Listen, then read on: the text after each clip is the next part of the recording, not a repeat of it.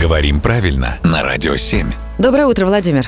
Доброе утро. Вопрос от нашего слушателя Беслана. Вопрос такой. Словосочетание «нецензурная брань», которое мы используем в повседневном общении, обозначает наличие в речи матерных слов, которые по определению относятся к бранным словам, то есть автоматически становятся нецензурными. Так вот, допустимо ли применение подобного словосочетания, кроме как в речи? Ох, какой вопрос. Э, Закрутил, Очень сложно. да. Видимо, вопрос в том, а корректно ли сочетание нецензурная брань, не тавтология ли это? Да.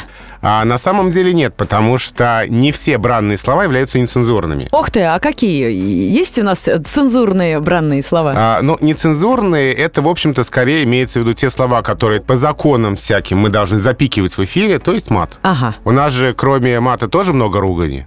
И Ох, как которые- много. Да, но вот если кто-то кого-то назвал, простите, старым козлом, то это, безусловно, бранное слово, но оно не нецензурное, не матерное, не требует запикивания, хотя, например, может стать поводом для какого-нибудь иска. То есть это такая внутренняя цензура у человека, его произносящего. Да, то есть может быть слово бранное, но не нецензурное. Ну а нецензурные слова, они все, конечно, по определению бранные, хотя мы понимаем, что они как комплимент, например, могут э, быть высказаны. Там бездна оттенков, это все говорящие по-русски и без меня прекрасно знают. Так и хочется сейчас э, закрыться каким-нибудь хорошим, ну, получается, не Забористым. эфирным выражением. И такой, и такой пик сплошной. Да, да, да, да, да.